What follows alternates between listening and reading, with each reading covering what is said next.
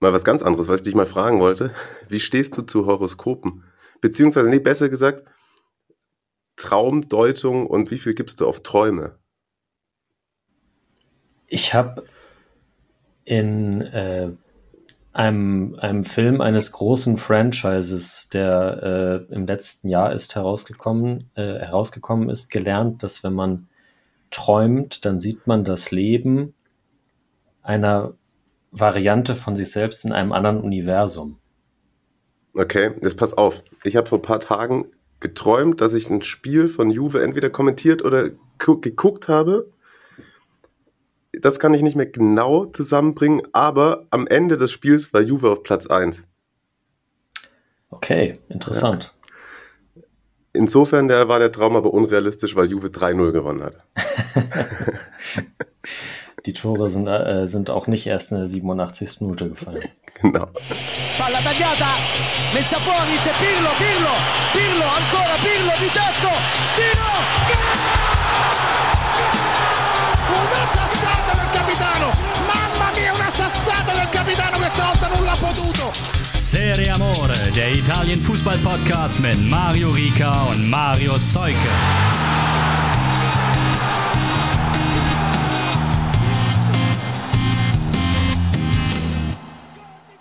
Ciao a tutti, hier sind wir wieder wie versprochen nach den ersten zwei Spieltagen der Serie A in 2023. Hier die neueste Folge von Serie Amore mit mir, Mario Rieker und natürlich mit Mario Seuke. Grüße in die heiligen Kommentatorenhallen, wo demnächst das Spiel zwischen Bologna und Atalanta angepfiffen wird. So ist es. Ich habe mir ein kleines Ding offen gehalten, wenn das Spiel vogelwild wird dann gibt es so einen Hidden Track nach dem Outro noch von mir alleine dann, wenn du schon im Bett bist. Aber da muss schon viel zusammenkommen, sonst wird das ein sehr, sehr langer Tag, Nacht etc. Ja, es ist äh, der No-Notizen-Tag bei mir. Ich habe meine Notizen zu Hause liegen lassen. Ich muss dann mal digitaler werden. Also, aber ich habe heute zum allerersten Mal mein neues Bela Liga-Shirt an und der Geist Belas wird mich durch diese Folge tragen. Ich, ich sehe äh, Sibu Siso Suma mich anlächeln quasi, während Johann Miku verschämt zur Seite guckt. Der, der dreht dir arrogant den Rücken zu, mein ja. Freund. So sieht's aus. Er, er, kann mir nicht unter nicht mehr in die Augen gucken, weil seit er, seit er aus Parma weggegangen ist. okay, fair enough. Apropos getragen, jetzt geht erstmal Dank raus an Arno Rizzo Regine und Nils, unsere ersten UnterstützerInnen auf Patreon. Herzlichen Dank. Das äh, hilft uns sehr, wenn ihr uns auch ein paar Groschen dalassen wollt, dann könnt ihr das machen auf patreon.com slash serieamore. Ihr könnt uns folgen auf Instagram serieamore unterstrich Podcast. Habt ihr auch schon fleißig getan. Da könnt ihr auch Fragen einreichen. Ist auch schon passiert. Marius hat sich die alle rausgeschrieben. Wir werden die, so gut es geht, heute besprechen. Und wer es oldschool haben möchte, kann uns eine E-Mail droppen unter serieamorepodcast at gmail.com. Das zum organisatorischen Teil und äh, ich habe es gerade gesagt, es sind zwei Spieltage gezockt worden schon. Marius fast vollständig, zwei Partien fehlen noch, da wir jetzt gerade aufzeichnen am Montagabend. Aber es gibt einiges zu besprechen und wir werden heute hauptsächlich einen Blick, so 80 Prozent würde ich mal sagen, auf die Top 4 in der Liga ja. werfen. Aber da ist auch was passiert, habe ich gehört. Ja, definitiv. Zuallererst, aber Ehre wem Ehre gebührt. Ähm, Gianluca Vialli ist von uns gegangen, ist seinem Krebsleiden erlegen. Ja, krasser, krasser Typ gewesen. Ähm, ich ich habe ich hab ihn als, als Fußballer kaum, oder ich weiß nicht, ob ich mal ein Spiel von ihm noch so zu Chelsea-Zeiten vielleicht mal gesehen habe, dann im Fernsehen, so der Europapokal, der Pokalsieger oder sowas. Da hat er, glaube ich, haben die gegen Stuttgart im Finale gespielt damals. Ich weiß es nicht mehr, aber, oder war das Lazio? Ähm, naja, auf jeden Fall, also man, man hat ja allerhand Nachrufe lesen können und ja auch soll ein unglaublicher Typ auch gewesen sein und ähm, ja, sein, seine, sein fußballerisches Vermächtnis spricht auf jeden Fall für sich, würde ich sagen. Ja, gab auch ein sehr emotionales Video von der Roma, wo Mourinho eine Ansprache gehalten hat, wo aber auch nochmal Pellegrini drüber gesprochen hat, wie viel er von ihm auch als Mensch gelernt hat, gerade jetzt dann zuletzt auch bei der Nationalmannschaft. Ja. Also ich glaube, das Vermächtnis äh, Jalis wird in vielen Herzen von Spielern und Tifosi weiterleben. Ja, wir können ja gleich mal mit äh, der Sampdoria anfangen, von wegen Top 4, aber nee, die haben ja gegen Napoli gespielt. Und ich, äh, die sind alle in ähm, Vialli Trainingsanzügen quasi. Also sie haben, oder mit Vialli-Trikots haben sie alle sich aufgewärmt. Und sie hatten im, im Trikot auch, ich weiß nicht, ob das auf dem Kragen war oder dann innen irgendwie, äh, so ähm, Vialli und Michailovic oder äh, Gianluca und zynischer Unendlichkeitszeichen dazwischen. Mhm. Ähm, fand ich eine, eine sehr schöne Geste und auch sonst ist das, also was auf den sozialen Kanälen von Sampdoria in den letzten Tagen so passiert ist, das finde ich alles sehr bewegend. Ja, definitiv. Kann man genauso stehen lassen, finde ich. Jetzt hattest du die sportliche Partie gerade angesprochen gegen Napoli. Die SSC nach wie vor Tabellenführer. Können wir da das einmal mal von hinten aufrollen? Beziehungsweise vorwegnehmen, eben da das Topspiel gegen Inter zum Start, wo wir viel auch schon drüber geredet haben, wie richtungsweisend das werden könnte, ging mit 0 zu 1 durch den Treffer Chekos verloren. Und auf die Partie habe ich jetzt ehrlich gesagt gar nicht so ein großes Augenmerk gelegt, weil ich viel wichtiger dann aus Napoli-Sicht die Reaktion fand oder wie man drauf reagiert, weil wir haben ja auch schon viel drüber gesprochen, dass die Mannschaft so unbeschwert daherkam. Jetzt hatte man doch auch, zumindest ich, das Gefühl, dass die Pause dem einen oder anderen eventuell auch etwas zu viel Zeit zum Nachdenken gegeben hat dann startet die, die Partie in Genua eigentlich perfekt mit einem Elfmeter, wo, boah, ich tue mich schwer, den zu geben. Klar, der stiefelt mhm. den voll mhm. drauf, aber war mega weird. Dann wird der auch noch verschossen und da dachte ich, uh, jetzt muss ich zeigen, wie das Team das wegsteckt. Also das, das Tor Osimans, der dann auch irgendwie ja, viel Kritik abbekommen hat nach dem Interspiel, super stark auch von Rui vorbereitet. Ja. Aber ich habe mir mal zum Beispiel äh, Quaresgelia rausgepickt und der, klar, das ist jetzt, das sind jetzt nur eineinhalb Spiele gewesen, aber er wirkte schon ein wenig so, als hätte er die ultimative Leichtigkeit verloren. Ja, ist aber auch ein bisschen angeschlagen gewesen, glaube ich, jetzt mhm. gerade so um Weihnachten rum. Ähm, dein Kommentatorkollege, ich weiß gerade nicht mehr genau, wer es gemacht hat, äh, hatte das auch angesprochen, dass der Rückenprobleme hatte. Ähm, vielleicht zwickt es da an der einen oder mhm. anderen Stelle noch, aber es stimmt schon. Das, das hat man da gemerkt, das hat man auch gegen Inter gemerkt. Ist noch nicht wieder da, wo er vor der Pause war. Finde ich aber auch irgendwie, ja, verständlich so. Also bei so einem jungen Spieler kann das halt, kann das halt immer mal passieren, egal wie, wie krass man durchgestartet ist. Und wichtig ist ja dann auch, dass die Mannschaft dann da ist, um um das, was ihm verloren gegangen ist, aufzufangen irgendwie. Ja, genau. Marcel Seufert war es. Ja. Und ist ja auch, äh, auch einer unserer, unserer Follower hier. Ne? Ja, genau. Grüße. Liebe Grüße.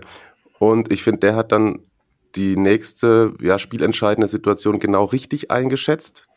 Ich finde, da muss man auch nicht groß drüber diskutieren, dass Rincon vom Platz fliegt. Ja. Ist, äh, ja. Also das finde ich dann immer so spannend bei Fußballprofis, wenn sie auch sagen, ja, aber da hinten stand noch einer. Da sage ich, Junge, der steht fünf Meter vom Tor und im Übrigen, du hast gar keine Chance auf den Ball und schrubbst den einfach um. Also was hat er gedacht, was er bekommt? Also ich, der, das, das hätte man fast denken, müssen, denken können, dass er das bei, mal bei Paulo Guerrero gelernt hat, so zu grätschen. genau. Aber noch ein Wort zu Quaraskelia, der auch ab und an dann in ein, zwei Situationen eben bei der Entscheidungsfindung mit äh, paar Fehlern einmal muss er ablegen, einmal selbst machen. So, das hat dann nicht mehr ganz gepasst, aber das Spielglück und eben auch die Entscheidungen waren dann, ohne dass sie groß bevorzugt worden wären, eben auf Seiten Napolis. Und wie du gesagt hast, ich glaube, das ist dann vielleicht noch wichtiger, dann auch gerade so ein Spiel in der Phase dann auch, ja, eben in Anführungszeichen dreckig gewinnen können, zu können. Ja, voll, voll.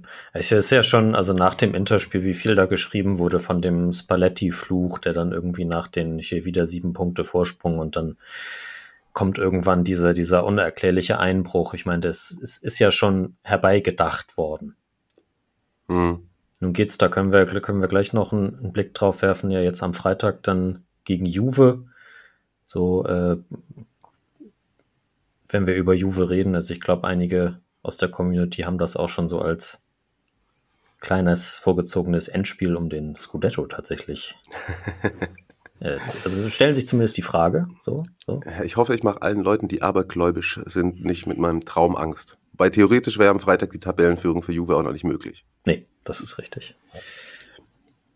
Mm, noch ein Wort äh, zu Samp und dadurch auch ein Wort zu Sassuolo. Das Spiel davor war extrem wichtig, dass es äh, Sampdoria gewonnen hat mit 2 zu 1. Und Fallrückzieher Gabbiadini. ich habe da mal zwischendurch auf die Tabelle geguckt und huch, Sassuolo. Ja, Abstiegskampf incoming, oder was? Stimmt, das äh, ist, ist irgendwie ganz, ganz bitter. Und jetzt haben sie gegen Florenz auch noch verloren. Da zum, zum Abschluss dann noch ein Wort zu Ricky Saponara vielleicht. Mhm. Nehme, nehme ich so viel vorweg von dem, was wir später noch erzählen wollen. Ja, du, wir, wir kommt, müssen es ja auch nicht. gerade in den Kopf so. Es kam dir gerade in den Kopf, ja, dann, dann hau doch raus, da kam eine Frage rein, ne? Ja, genau. Olli hat gefragt. Er, er meinte, er ist erst seit einem Jahr dabei und ähm, wir hatten die bei Instagram die, die Story rausgehauen, dass wenn, wenn Ricky Saponara äh, ein Tor schießt für Florenz gegen Sassuolo, dass wir dann äh, vielleicht nicht komplett unparteiisch sind. Und ich sag mal, Ricky Saponara ist, äh, ist glaube ich, ist, das ist, ist das, was uns verbindet. Das ist auch so, das ist das Serie Amore Maskottchen, würde ich sagen. Ja. Und kann man es auf den Punkt bringen? Also ich würde sagen, der hat halt dieses, er hat dieses crazy Genie, ja. Stinkstiefel, Spiele, in denen er voll abtaucht, Spiele, in denen er da ist, einen unfassbaren Touch hat.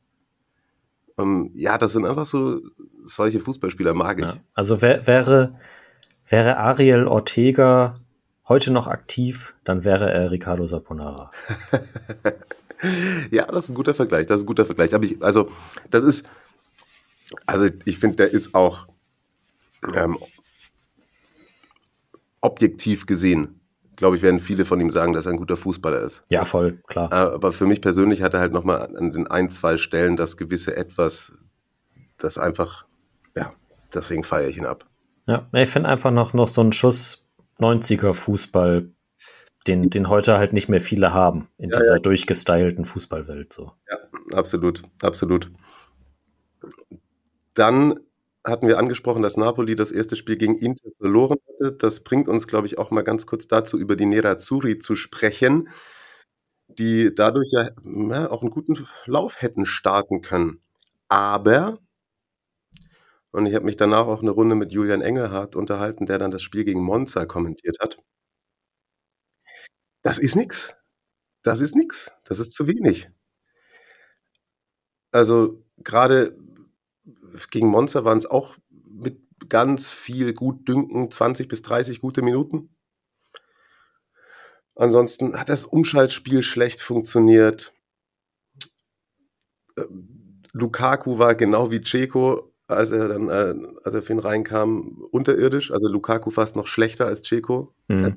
Ja, also da hat der, der, Begriff gegen den Ball arbeiten eine ganz andere äh, Begrifflichkeit bekommen.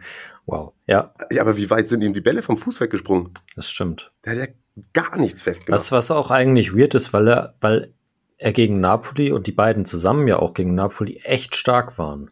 Klar, jetzt, jetzt, jetzt war es, war es so rum, dass das Napoli hat das Spiel gemacht und, und Inter konnte sich auf, äh, auf schnelles Umstallspiel, so alte Conte-Schule quasi, äh, konzentrieren. Und Monza hat das natürlich nicht so gemacht, logischerweise. Aber zwischenzeitlich auch. Also Monza ja, ja. teilweise die bessere Mannschaft, die ich das, finde. Das ist richtig, aber halt jetzt nicht so von der Grundeinstellung her so dominant wie Napoli das eben meistens ist. So. Und äh, deswegen, ja, es kennt, kennt man ja, wenn bei so konterstarken Mannschaften, dass sie dann häufig ge gegen solche Gegner vielleicht eher Probleme haben, wo auch mal das, das Zepter des Handelns übergeben wird.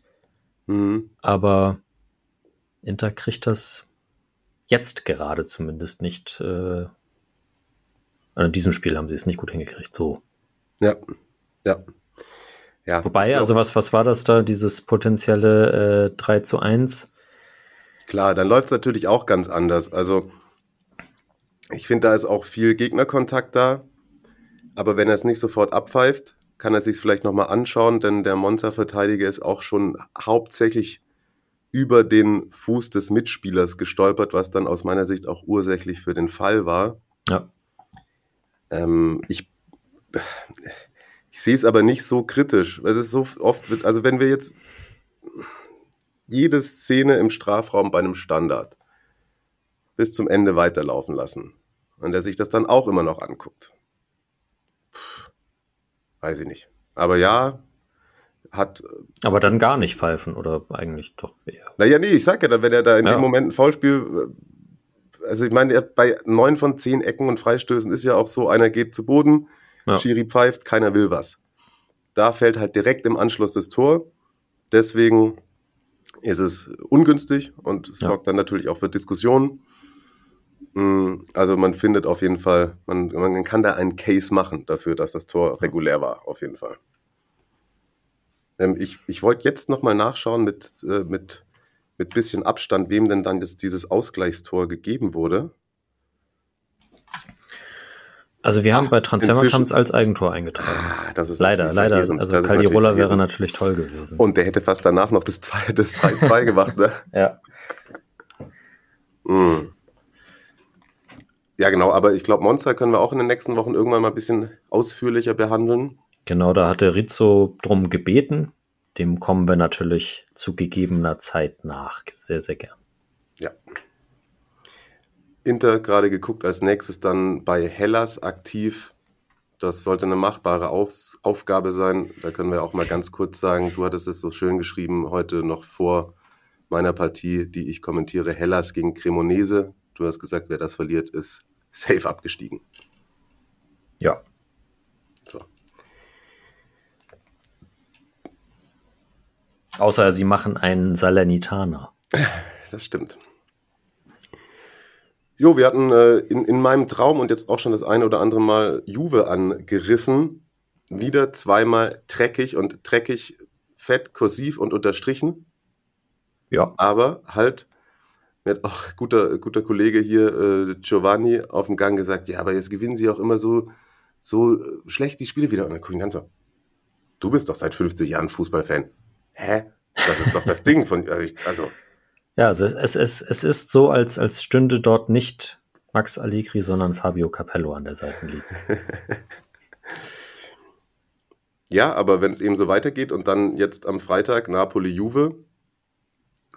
Ich habe sie da vor der Saison auf, die, auf ähm, Scudetto getippt, ne? Meine ich. Oder hab ich haben wir, ich glaube, wir haben beide Inter getippt. Wir haben Inter getippt und Juve aber auf zwei, glaube ich. Ich habe Juve auf zwei ja. getippt oder so. Ja. Ja, also ja, im Moment, äh, also das Momentum ist auf Juves Seite. Also ich hatte mir nach dem, nach dem Mittwochsspieltag ähm, notiert, alle gewinnen außer Napoli. Mhm. Und jetzt haben alle nicht gewonnen, außer Napoli und Juve. Ja.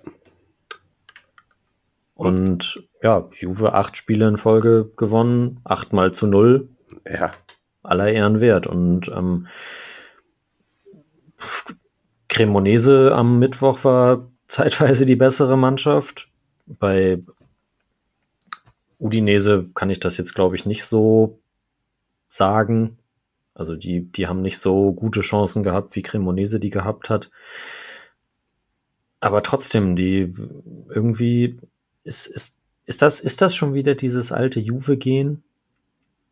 Also man, man spielt zwar schon aufs gegnerische Tor, aber nie so mega zwingend und äh, aber trotzdem geduldig und dann hast du halt zweimal in beiden Spielen absolute individuelle Klasse. Einmal bei dem Freistoß von Milik, wo natürlich das kann man über die Mauer diskutieren, ob da zu wenig Leute drin stehen, dass er da zu viel Platz bekommt, um den da rumzuschnibbeln.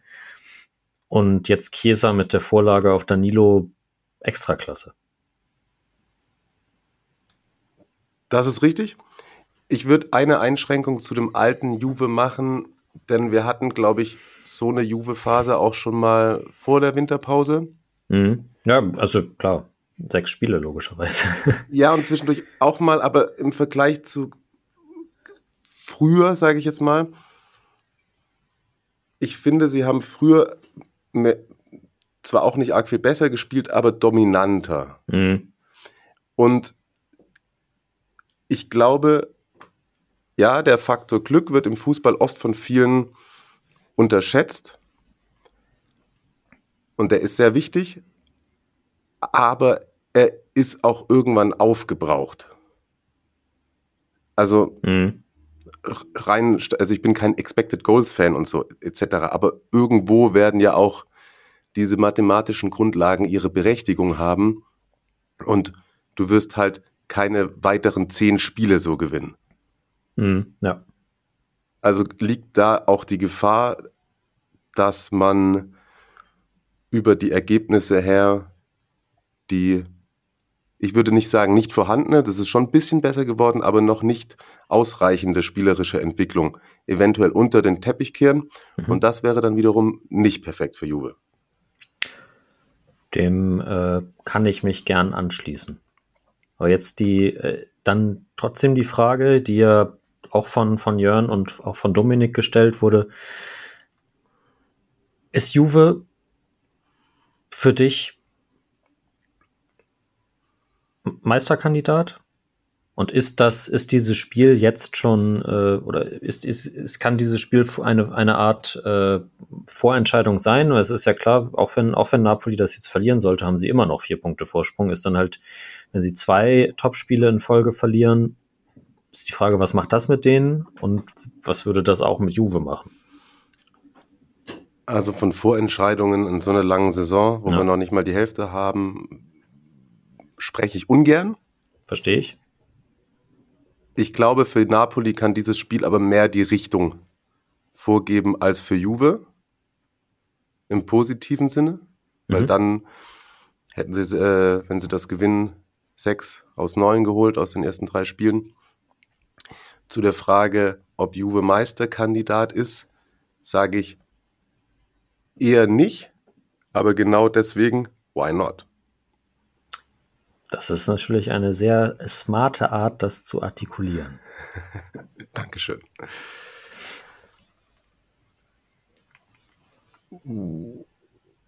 Und haben das Dominik und Jörn beide so gefragt? Ähnlich, äh, Ähnlich. formuliert, ja. Okay. Und das bringt uns ja auch im Meisterrennen dann noch auf die, äh, auf, auf den nächsten Verein, der da seine Finger im Spiel hat, nämlich Milan. Exakt. Da habe ich ja den Rückrundenauftakt kommentieren dürfen, wo Guillermo Ochoa einen Guillermo Ochoa gemacht hat. Weltklasse und Vogelwild. Das haben, wir haben nichts Geringeres von ihm erwartet. Aber schon krasse Saves dabei gehabt. Und Mhm. ganz ehrlich, hätte sich Salernitana, ja, wenn man die Statistiken anguckt und den gesamten Spielverlauf, wäre es vermessen zu sagen, da noch den Punkt verdient gehabt. Aber sie waren da schon wieder kurz davor. Und ich finde eigentlich, dass diese Partie Milan hätte Warnung genug sein können. Das stimmt. Sie Ich müssen zur Halbzeit eigentlich ja. 5-0 führen. Ja. Und du, du hattest ja 2-0 getippt, glaube ich, dieses klassische Milan-Ergebnis.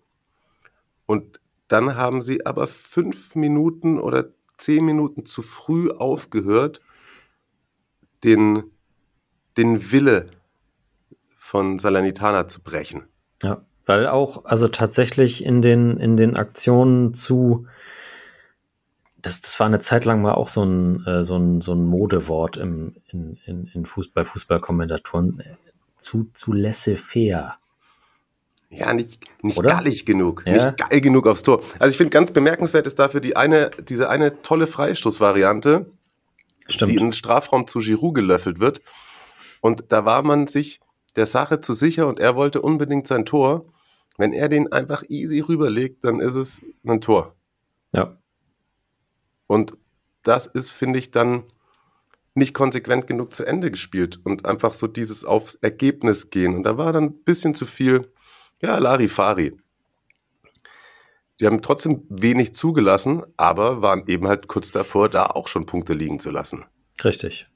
Und ehrlicherweise, wie ich mir da so um, das Team aus Salerno angeguckt habe, mache ich mir um die wenig Sorgen.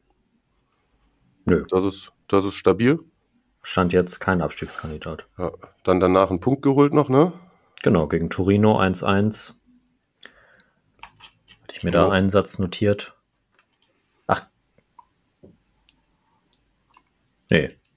Nur, dass sie äh, Hans Nicolosi Caviglia von Juve verpflichtet haben und der gegen Torino direkt im zentralen Mittelfeld 90 Minuten auf der Bank stand und jetzt leider nicht mehr dem FC Südtirol zur Verfügung steht. Ah, okay. Okay. Ja, und dann das zweite gegen die Roma. Also du hast zwischendurch, ich war da beim Football unterwegs und du hast geschrieben, boah, Milan ist so stark. Ja, das also wirklich mag auch daran gelegen haben, dass die Roma schwach war. So, das bedingt, das bedingt sich ja irgendwie, irgendwie immer, immer so. Aber das, also richtig, richtig dominant, äh, ohne sich jetzt so einen Chancen plus herauszuspielen wie gegen Salernitana, vielleicht weil dann auch die Roma-Verteidigung ihrerseits noch einen Ticken besser ist als die von Salerno, aber nichts zugelassen, also wirklich gar nichts. Äh, Abraham und Co. vorne im, im Angriff gar keinen Stich gesehen und äh, was, was Kalulu und Tomori vor allem ähm, pressingmäßig auch gespielt haben. Das fand ich, das hat mich wirklich beeindruckt. Und mhm. trotzdem werfen sie es weg. Also eigentlich mhm. dachte ich, das 2 zu 0 ist ja in der, ist erst in der 77. gefallen und eigentlich ist das Spiel danach zu. Aber Milan hat es weggeworfen. Ja. Ich glaube, da hat Christian Bernhard ja auch gesagt, ein entscheidender Faktor war da auch sie haben zu viele Standards zugelassen. Mhm. Also die Roma wusste nichts mit dem Ball anzufangen, aber wenn du ihm einen ruhenden Ball gibst, dann wissen sie schon, was zu tun ist. Genau, und dann kommt der Ball halt zu Ibanez in der 87. Der Vollständigkeit halber, äh, Kalulu und Pobega haben die, die Tore für Milan erzielt. Ähm, Benacers Pass auf Leao vor dem 2 zu 0, der den eingeleitet hat, Sahne. Also zieht euch das auf jeden Fall nochmal rein. Tonali in Salerno auch, ne? Ja, ja, ja, ja, absolut. Die beiden, das, das ist schon nett. Ja. Nettes zentrales Mittelfeld. Aber ja, ähm, 87. dann Ibanez mit dem 2-1 und ja, da holst du halt eine Mannschaft, die auch ja durchaus über ihre Emotionalität kommt, wie die Roma. Holst du dann halt voll wieder ins Spiel rein und offensichtlich ist Milan dann im Kopf derzeit nicht stark genug, das über die Zeit zu bringen. Also gegen Salernitana hat es geklappt, weil da vielleicht dann die individuelle Klasse gefehlt hat. Hm. Ja, zieht sich wie so ein roter Faden auch durch die Saison. Ich finde nicht, dass sie defensiv das so arg viel schlechter machen als letztes Jahr, aber letzte Saison waren sie ähm, ja dann doch den einen Tick konzentrierter, womöglich. Und ja, das eine oder andere Mal vielleicht dann auch mit dem Spielglück auf ihrer Seite oder ja. dann halt über, gut, äh, dadurch, dass die Tore so spät gefallen sind, kann ich jetzt nicht wie beim Spiel gegen Salernitana darüber sprechen, dass man halt eben so, ich glaube, so ab der, mit einer 2-0-Führung hat man bei manchen Teams aus der unteren Tabellenhälfte oder aus dem Mittelfeld, bricht man dann irgendwann den Widerstand. Genau, ja. Das war jetzt da nicht der Fall, war man sich da seiner Sache vielleicht zu sicher. Ah, gegen wen spielen sie jetzt am Wochenende? Ähm, am Wochenende spielen sie zu Hause gegen Torino. Auch das, unangenehm. Äh, genau, wird wahrscheinlich wieder unangenehm werden. Aber ich will an der Stelle auch nochmal betonen, also ich finde es bemerkenswert nach der starken letzten Saison, wie auch dieses äh, doch ja teils junge Team nach wie vor das handelt. Da ist es jetzt halt mal schief gegangen. Klar, also gar keine Frage, dass, äh, dass Milan am Ende auf den Champions League Rängen steht, das steht überhaupt nicht zur Diskussion. Auch, also Top 2 weiterhin für mich. Ja, voll. Ein kleiner Schlenker, bevor wir weitermachen. Äh, zu Roma gab es eine Frage. Genau, die kam von Flo, den ihr hier auch schon äh, häufiger Richtung Stadionerlebnisse und so weiter gehört habt, der äh, Petania-Fan. Das, ah. nein, das wollen wir nicht, das wollen wir nicht zum, zum, zum, zum Running Gag machen. Ist ja, ist ja ein guter Typ. ähm, er hat äh, die Frage gestellt, was wir davon halten, ob Mourinho raus muss.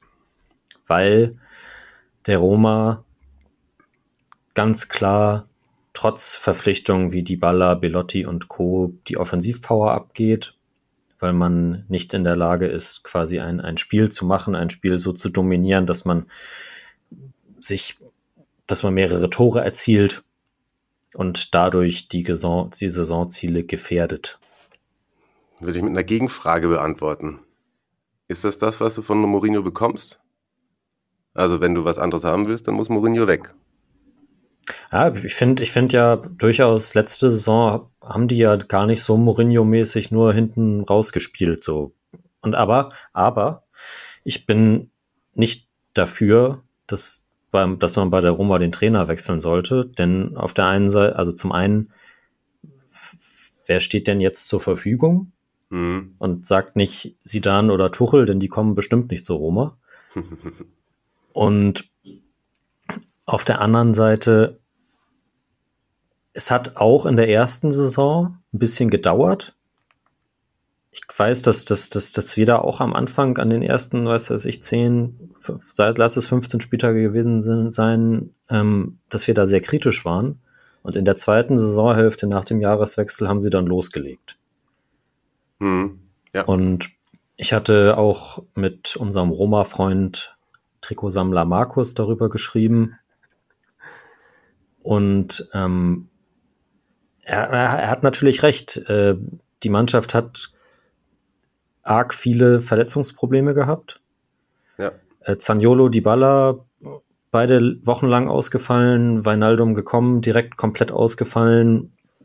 Ähm, Belotti spät gekommen, irgendwie noch nicht so richtig Haftung im Spiel bekommen und äh, er, er, er hat noch angemerkt, dass tatsächlich der Abgang von Mikitarian aktuell schwieriger wiegt, als man das vielleicht im letzten Sommer gedacht hat. Denn dieser Spieler, diese, das, das, was vielleicht Zaniolo hätte machen müssen, diesen, diesen Schritt hätten, hätte machen müssen, den er bisher nicht gemacht hat, ähm, in dieser Rolle zu schlüpfen, das geht der Mannschaft aktuell ab und ähm, deswegen hat auch womöglich Tammy Abraham so große Probleme diese Saison, weil er halt nicht diesen quirligen Typen um sich herum hat, ähm, mit dem er dann so gut zusammenspielen kann, wie er das mit Mikitarian letzte Saison gemacht hat. Trotzdem ja. hat, war es natürlich jetzt Mikitarian, der Teroma mindestens drei Punkte gerettet hat aus den letzten zwei Spielen. ja, aber die Einschätzung teile ich auf jeden Fall mit. Habe ich Mikitarian gerade gesagt? Ich meine Abraham, sorry. Ja, ja, ja. ja ich habe schon gar nicht mehr drüber nachgedacht. Ja, war, war mir klar, wie du meinst. Aber ja, Markus, die Einschätzung teile ich. Markus wäre aber auf jeden Fall immer auch ein guter Pressesprecher. er ist sich nicht zu schade, Ausreden zu finden. Ja, ja. Dann müssen wir leider ganz kurz auch über den anderen Club aus Rom sprechen. In Lecce haben sich da mal die Fans wieder nicht von ihrer besten Seite gezeigt. Das ist nett ausgedrückt, ja. Rassistische Schmähgesänge gegen Samuel Umtiti und auch ähm, Lamek Banda oder Banda, ähm, wie auch immer. Äh, ja, und äh, das Karma schlägt zurück. Also nicht nur haben die Lecce-Fans, finde ich, da 1A drauf reagiert, mit also wirklich lauten Umtiti-Sprechchören, sondern die Mannschaft hat auch darauf reagiert und den 0 zu 1 Rückstand von Immobile aus der 14. durch Strefezza und äh, Colombo, vielleicht nächste Saison dann bei Stammclub Milan als Torjäger. Äh, ja, zu einem 2 zu 1 Sieg gedreht.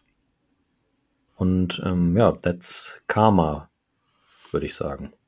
Und es war noch nicht aufgebraucht am Wochenende. Nach 2-0 Führung zu Hause gegen Empoli nur ein Punkt geholt, weil die Treffer von Anderson und Zaccagni noch von Caputo und Marin spät egalisiert ja. wurden. Chicho is back, sag ich mal. Hat äh, beim, beim 1 zu 1 gegen, gegen ja, ja. Udine äh, schon das Tor vorbereitet von Baldanzi, zu dem ich gleich auch noch was sagen werde.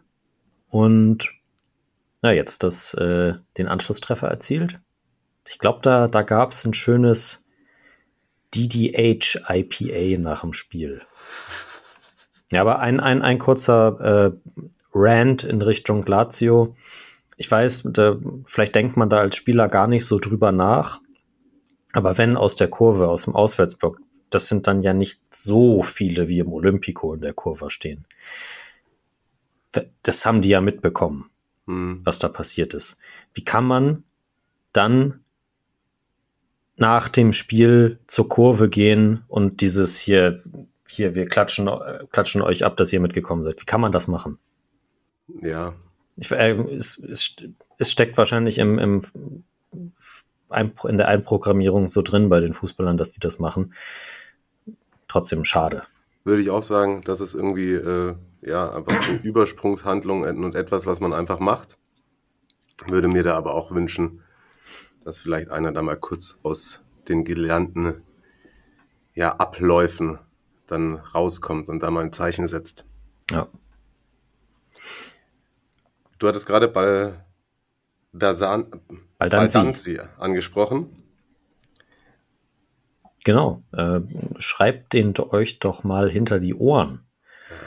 Kurzes Tutti gli occhi su, Tommaso Baldanzi, der beim 1 zu 1 gegen Udinese am vergangenen Mittwoch schon sein drittes Saisontor erzielt hat. In, glaube acht Spielen. Ist ein 19 Jahre junger offensiver Mittelfeldspieler, Jahrgang 2003. Äh, ja, es tut immer, es tut immer wieder weh. Ist äh, italienischer U19-Nationalspieler seit der U17 auf jeden Fall sehr, sehr regelmäßig dabei. Er spielt schon seit 2011, also ich glaube, da muss er dann ja acht oder sieben gewesen sein. Er spielt da bei Empoli. Das, also das, das nächste gute, nee, ich sag, ich ich sag nicht Produkt, Fußballer sind keine Produkte. der, der, der nächste gute äh, Emporkömmling aus der fantastischen Empoli-Akademie und äh, tatsächlich auch noch bis 2027 gebunden. Also natürlich gibt es schon Gerüchte um äh, Napoli, Inter und auch äh, vor allem jetzt Atalanta im Zuge des äh, kurz bevorstehenden Abgangs von Malinowski nach Marseille. Da äh, ist man wohl schon beim Berater vorstellig geworden, aber Empoli muss ihn nicht abgeben. Und natürlich käme jetzt ein Wechsel im Winter auch noch viel zu früh.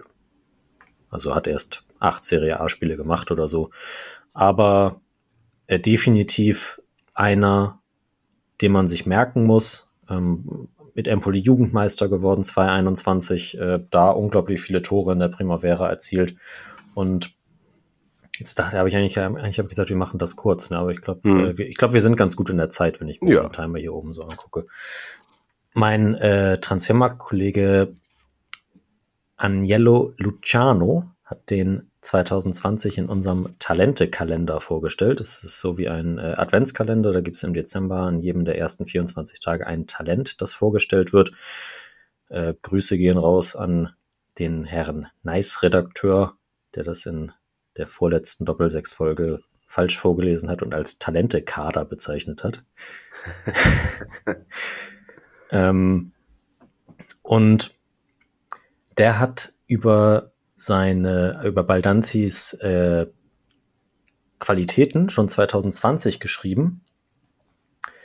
Seine Leichtigkeit, sich zwischen den Linien zu bewegen, auch außerhalb des Zentrums, eine überlegende Spielübersicht, Intelligenz beim Ballbesitz, ohne dabei Dinge zu erzwingen, sowie die Schnelligkeit bei der Einschätzung von Risiko und Nutzen sind seine Stärken.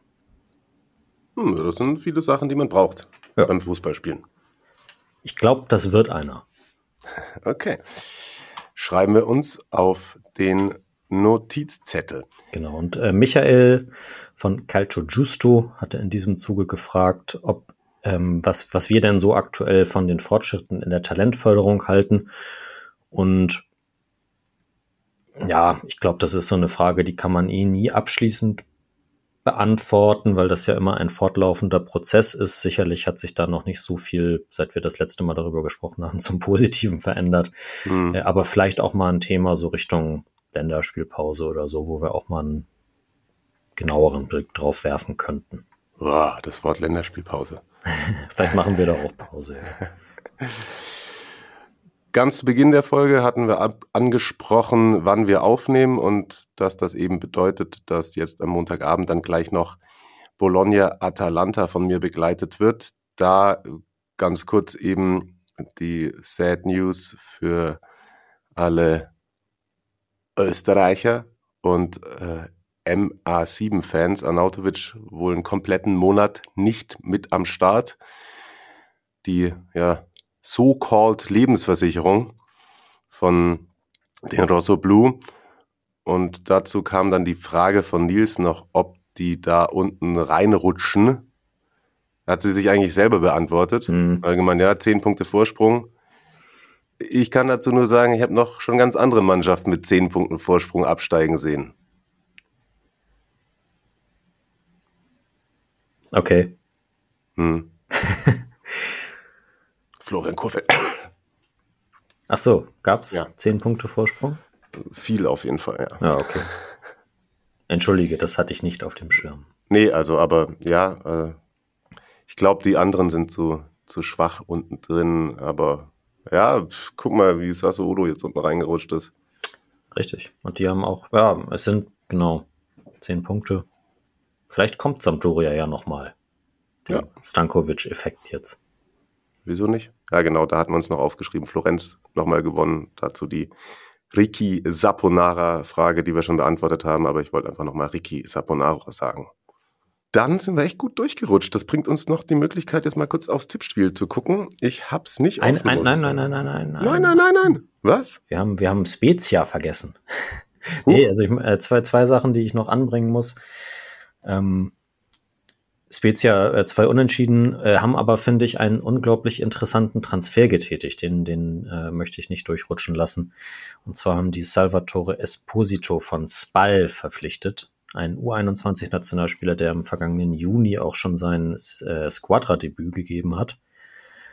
Und ja, ist ein Sechser, Leihe mit Kaufpflicht über 3,25 Millionen Euro. Und ich glaube, oder ich freue mich darauf, den jetzt dann endlich in der Serie A sehen zu können. Ich glaube auch, dass, äh, dass das ein richtig smarter Move gewesen ist von Spezia. So.